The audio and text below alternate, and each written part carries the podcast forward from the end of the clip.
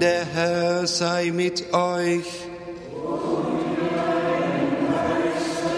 Aus dem heiligen Evangelium nach Matthäus.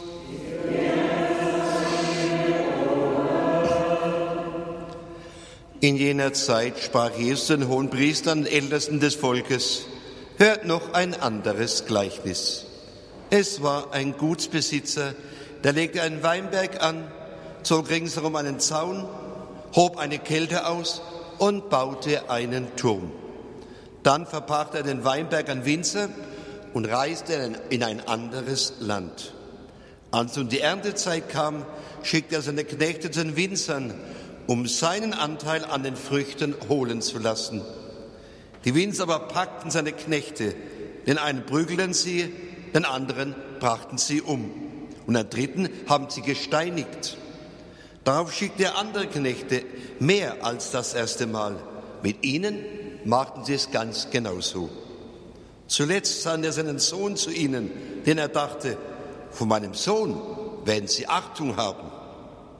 Als die Winzer den Sohn sahen, sagten sie zueinander, das ist der Erbe, auf, wir wollen ihn töten, damit wir seinen Besitz erben. Und sie packten ihn, warfen aus dem Weinberg hinaus und brachten ihn um. Wenn nun der Besitz des Weinbergs kommt, was soll er mit solchen Winzern tun? Sie sagten zu ihm, er wird diesem bösen Menschen ein böses Ende bereiten und den Weinberg an andere Winzer verpachten, die ihm die Früchte abliefern, wenn es Zeit dafür ist. Und Jesus sagte zu ihnen, habt ihr nie in der Schrift gelesen, der Stein, den die Bauleute verworfen haben, ist zum Eckstein geworden. Das hat der Herr vollbracht. Vor unseren Augen geschah dieses Wunder. Darum sage ich euch, das Reich Gottes wird euch weggenommen und einem Volk gegeben werden, das die erwarteten Früchte bringt. Als die Hohenpriester und die Pharisäer seine Gleichnisse hörten, merkten sie, dass er von ihnen sprach. Sie hätten ihn gern verhaften lassen, aber sie fürchteten sich vor den Leuten, weil alle ihn für einen Propheten hielten. Evangelium unseres Herrn Jesus Christus.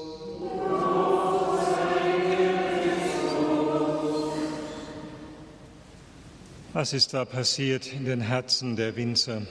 Was ist da passiert im Herzen des Volkes Gottes, das ihm geweiht war und wo Jesus am Ende solche harten und klaren Worte ihnen zu sagen hat? Euch wird das Reich Gottes weggenommen, weil ihr die erwarteten Früchte nicht gebracht habt. Das ist so oft in der Geschichte Israels gewesen. Ihnen wurde das Land entzogen, sie mussten ins Exil, weil sie nicht die Früchte von Gerechtigkeit gebracht haben, einer reinen Gottesverehrung. Sie haben den Bund gebrochen. Also Jesus wird durchaus verstanden von seinen Zuhörern, aber dass sie nun gemeint sind, erneut, die jedoch sich redlich mühen, so könnte man sagen, Gott zu gefallen mit Gebet, mit Fasten, mit allen Dingen, die sie da ausgedacht haben, um möglichst alle Lebensbereiche irgendwie unter den Einfluss Gottes zu bringen und doch keine Frucht, das mag uns doch schon ein wenig erschüttern. Was fehlt dem Herrn? Ich glaube, das, was er spürt, dass all das, was da sich entwickelt hat, am Ende dazu geführt hat, dass der Blick auf den Vater, den Blick auf Gott, dass dieser Blick verstellt war, immer mehr. Es ging am Ende gar nicht mehr so sehr, so kommt es einem vor, um Gott und um die Frage, was ihm gefällt und wie er es denn haben will, sondern sie haben das selber eingerichtet, so wie sie sich das zurechtgemacht haben, wie sie sich das vorgestellt haben. Durchaus sehr bemüht, aber man spürt am Ende, Gott, so wie er erkannt werden will in der Liebe, er wird immer weniger erkannt. Sie sind durchaus nicht schlechte Menschen, so kommt es einem vor, aber am Ende, und das ist schon eine ganz subtile Gefahr, die man spürt, ist, obwohl Gott immer im Mund ist, er nicht mehr die Mitte. Er wird zur Seite geschoben. Es geht letztlich um das eigene, was sie konstruiert haben und am Ende doch auch um sie selber. Jesus muss das immer wieder aufdecken. Und wenn er aufdeckt, dann nicht einfach um zu richten, sondern um ihnen die Augen zu öffnen und sie zur Umkehr zu bringen. Ihr sucht eure eigene Ehre. Man liebt es, wenn man, wenn ihr, ihr liebt es, wenn man euch Rabbi nennt. Ihr sucht die vordersten Plätze. Ja, da hat sich etwas eingeschlichen in die Religion, in das Herzstück eigentlich des christlichen Lebens, des religiösen Lebens, was das Gefährlichste ist, die Heuchelei. Und das begegnet nun Jesus. Und er muss das aufdecken. Er, der Sohn, der nun gesandt wird vom Besitzer des Weinberges, da ist ganz klar Gott selber im Hintergrund. Er sucht die Früchte und er findet sie nicht. Man wird sie ihm nicht geben, die erwarteten Früchte, die Gott gesucht hat. Das Recht der Armen, das Such, die Suche derer, die verloren waren. Jesus hat sich selber wieder auf den Weg gemacht und man hat ihm das übel angekreidet, die Gemeinschaft mit den sogenannten Sündern, dass er sich überhaupt mit ihnen einlässt. Er, der sich als Sohn auf den Weg gemacht hat, auch im Tempel wieder die reine Gottesverehrung zu suchen, herzustellen. Man hat ihm am Ende vorgeworfen, als er den wahren Sinn des Sabbats wieder freigelegt hat, Gottes Ehre und das Heil des Menschen, dass der Mensch auch in Gott die Ruhe findet. Ja, er bricht den Sabbat. Alles irgendwo schon noch vom Äußeren her durchaus, ja, irgendwie alles geregelt, aber doch ziemlich scharf am Ziel vorbei von dem, was Gott eigentlich suchte. Das muss uns doch erschüttern, ja, dass das im Herzen des auserwählten Volkes geschehen konnte. Man muss sich fragen, wie kommt es dazu, dass am Ende sogar die Gottesverehrung so verkehrt wird, obwohl sie in den Augen der Menschen durchaus beeindruckend ist, aber total verkehrt und verdorben wird. Das, was sie verdirbt, das ist die Suche der eigenen Ehre, das sich in den Mittelpunkt stellen, das nicht mehr die mangelnde Bereitschaft wirklich zu hören, zu hören, was der Herr will. Da wird alles irgendwie zum Selbstläufer. Und am Ende will man das selber in die Hand nehmen. Man hat es gut eingerichtet, gut verwaltet. Und das ist immer Gefahr. Wenn wir das jetzt hören als Kirche Gottes in der Folge, in der Nachfolge auch des Gottesvolkes, wir verstehen uns auch nicht einfach als etwas ganz Neues, sondern wir sind ja aus diesem Weinstock geworden, aus dieser Wurzel auch hervorgekommen als Kirche, aber eben aus dem Weinstock, der wieder am Kreuz Frucht trug, der am Kreuz die erwartete Frucht gebracht hat, der Liebe, der Hingabe, der absoluten Ehre für Gott, eines Lebens, das ganz und gar dem Menschen verschenkt war. Da hat Gott selber durch seinen Sohn ersetzt, was wir ihm nicht gegeben haben. Aber jetzt feiern wir die Eucharistie, wir feiern das Kreuzesopfer und wir müssen uns fragen lassen, wo stehen wir? Ist unser Leben wirklich ganz auf den Vater hin ausgerichtet, wie es das Leben Jesu war?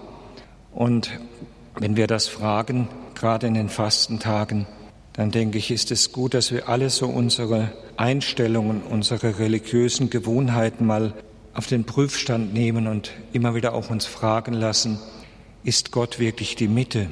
Sind wir die, die Hörende sind? Viele von uns bemühen sich Tag für Tag und sie tun das auch wirklich sehr beeindruckend und überzeugend unter vielen Opfern dem Herrn ihr Leben zu schenken, zu weihen, gerade auch die Kranken. Aber ich denke, so im Ganzen müssen wir als das Volk Gottes immer auch fragen lassen, sind wir die Herren des Weinberges? Nein, der Herr ist Gott. Er bleibt der Herr und er sucht die Früchte, die Früchte, die er auch im Leben Jesu empfangen hat und die er jetzt im Leib Christi in der Kirche genauso sucht. Und es müssen die gleichen Früchte sein, die ihm gefallen haben. Wir können nicht hergehen und das selber zu eigen nehmen, was eigentlich Gott gebührt und was sein Eigentum ist. Das ist auch wichtig, wenn wir uns als Kirche bemühen um Erneuerung, dass wir es immer wieder vom Ursprung her tun, vom Weinstock, vom Kreuz her denken, vom Leben Jesu her denken und im Schauen auf Jesus letztlich uns fragen, wo sind wir vom Weg abgekommen, wo braucht es Erneuerung. Aber Erneuerung kann nicht geschehen, wenn wir hergehen und selber sagen, dass wir das jetzt in die Hand nehmen wollen und dass wir nicht mehr auf den Besitzer des Weinberges achten, wie er es haben will. Eine Kirche, die sich selbst erfindet, gibt es nicht. Sie ist immer empfangen, von Christus am Kreuz geboren. Das ist, denke ich, schon der Hintergrund, auf dem wir auch unseren Weg als Kirche und unseren eigenen Weg betrachten müssen, im Spiegel von Jesus. Was würde er tun? Das können wir auch im Alltag immer wieder mal oder müssen das auch tun. Wie sieht er das? Und dann merken wir ganz schnell, auch bei allen, was wir so ganz schnell sagen, ja, passt das so? Würde Jesus das jetzt auch tun? Stellen wir uns diese Frage.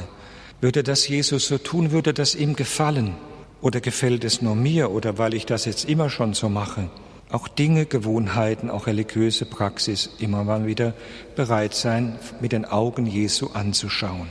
Dann haben wir die Lesung gehört, ein Teil aus dem aus der großen Josefsgeschichte, die ja schon Vorbild ist für den Weg Jesu.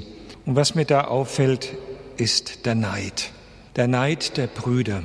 Und der Neid ist schon das genau, was auch verdirbt und was am Ende ja auch im Evangelium ja das ist, was Jesus den Tod bringt. Nicht nur, dass man ihm vorwirft, er verehrt Gott nicht richtig, er lästert Gott. Letztlich ist es wahrscheinlich in der Tiefe auch die gleiche Ursünde, die schon erwähnt wird im Buch der Weisheit. Durch den Neid des Teufels kam die Sünde in die Welt, der Neid. Das heißt doch, dem anderen das nicht gönnen. Nicht nur, dass ich das selber nicht habe, was der andere hat, sondern er soll es dann auch nicht haben. Und das ist so eine, ein zweiter Vorschlag, den ich uns heute machen möchte. Schauen wir doch mal, wie schnell Neid in unserem Herzen sich breit machen kann. Und da sind wir, glaube ich, schon ganz nah bei dem, was auch zur Umkehr führen soll, wo der Herr uns zur Umkehr führen will. Wo ist Missgunst da? Das kann bei den Kindern schon anfangen. Der hat aber mehr und warum ich nicht? Das ist schon bei Kindern zu, zu beobachten und dann geht's weiter, wenn die Erwachsenen dann schauen, dass der Nachbar doch ein besseres und schöneres Haus hat und dass er sich mehr leisten kann. Neid. Und auch im geistlichen Stand ist das nicht ohne Gefahr. Man sagt sogar, es ist die, die Wurzelsünde auch der geistlichen, der Neid, wenn es ein anderer besser kann, wenn der mehr kann, wenn der bessere Vorträge hat und was weiß ich, oder wenn zu ihm mehr Leute kommen. Neid. Der Neid vergiftet. Und ich denke, das ist Vielleicht auch heute die Einladung mal zu schauen, wie ist mein Herz? Wie ist es mit dieser Sünde des Neides, der Missgunst? Und wie kann ich sie überwinden? Ich glaube, das Erste ist die Dankbarkeit wecken. Nicht zu schnell schauen auf die anderen, denn ich sehe ja immer nur einen kleinen Teil, sondern dankbar sein für das, was hat Gott mir geschenkt. Welche Gaben, welchen äußeren Besitz. Die Dankbarkeit ist das beste Heilmittel das Schauen auf Gott und nicht auf das, was der andere vermeintlich oder wirklich mehr hat oder besser kann. Und dann auch das Zulassen, dass Gott nicht alle gleich behandelt. Stellen Sie sich vor, der Petrus hat größer gesündigt am Ende als die anderen Apostel, mal Judas ausgenommen, aber er wurde dann trotzdem vom Herrn mit der, ja, mit dieser besonderen Aufgabe betraut. Die Kirche sollte auf ihn gebaut werden, auf seinen Glauben. Dann könnten die anderen sagen, warum ich nicht? Lassen wir es zu, dass der Herr unterschiedlich die Gaben verteilt und dass es für ihn in seinen Augen wichtig ist, dass wir das leben, was wir leben sollen. Und vielleicht noch etwas am Ende, wenn man sagt, ja gut, das hilft mir alles nicht, er hat immer noch einen schöneren Garten als ich. Und er hat immer noch mehr geerbt als ich, wenn uns das keinen Frieden bringt, es kann uns doch am Ende den Frieden schenken, wenn ich sage, sagen kann, gut, in dieser Zeit sind die Gaben unterschiedlich, aber am Ende dürfen wir doch in Christus alles besitzen. Augustinus sagt das so schön. Das, was der andere hat, es ist auch dein eigen, denn du gehörst ja zum Leib Christi. Es ist auch deines. Freu dich doch an dem, was der Vater ihm geschenkt hat. Freu dich an dem, denn wenn du liebst, gehört es auch durch die Liebe ein Stück weit dir und du kannst dich auch an dem größeren Auto deines Nachbarns mit ihm freuen. Was dir fehlt, ist die Liebe. Und das ist der große Mangel, die größte Mangelerkrankung der Menschheit, der Mangel an Liebe. Wenn die in dir wäre, könntest du dich mitfreuen, müsstest du nicht neidisch sein. Und wir könnten am Ende auch daran denken, im Himmel werden wir alles gemeinsam haben. Augustinus denkt da oft darüber nach, an, diesem, an dieses, sie hatten alles gemeinsam. denkt über das Wort der Apostelgeschichte nach, weil sie es in der Liebe miteinander teilen konnten und sie waren in der Liebe verbunden und er sagt, es ist schon das, was uns auch im Himmel geschenkt wird und bereitet wird. Das ewige Leben haben wir alle gemeinsam und jeder wird sich an dem Glück des anderen mitfreuen können. Und so mag es unterschiedlich sein, was der Einzelne wirkt, aber am Ende gehört es uns allen, weil wir uns alle in der Liebe geeint wissen und uns auch an dem freuen können, was der andere geschenkt bekam. Das sind Wege, die der Herr uns gibt. Und wir wollen einfach jetzt heute schauen, dass wir unsere Frucht bringen, die Frucht wieder dieses Tages dem Vater schenken und nicht vor lauter Missmut und schauen, was jetzt nicht gelungen ist und was andere vermeintlich mehr haben, das versäumen, was heute uns gegeben ist und was wir dem Vater wieder zurückgeben können, voller Dankbarkeit, dass wir erwählt worden sind von ihm, um Frucht zu bringen in der Liebe. Möge der Herr uns dazu segnen.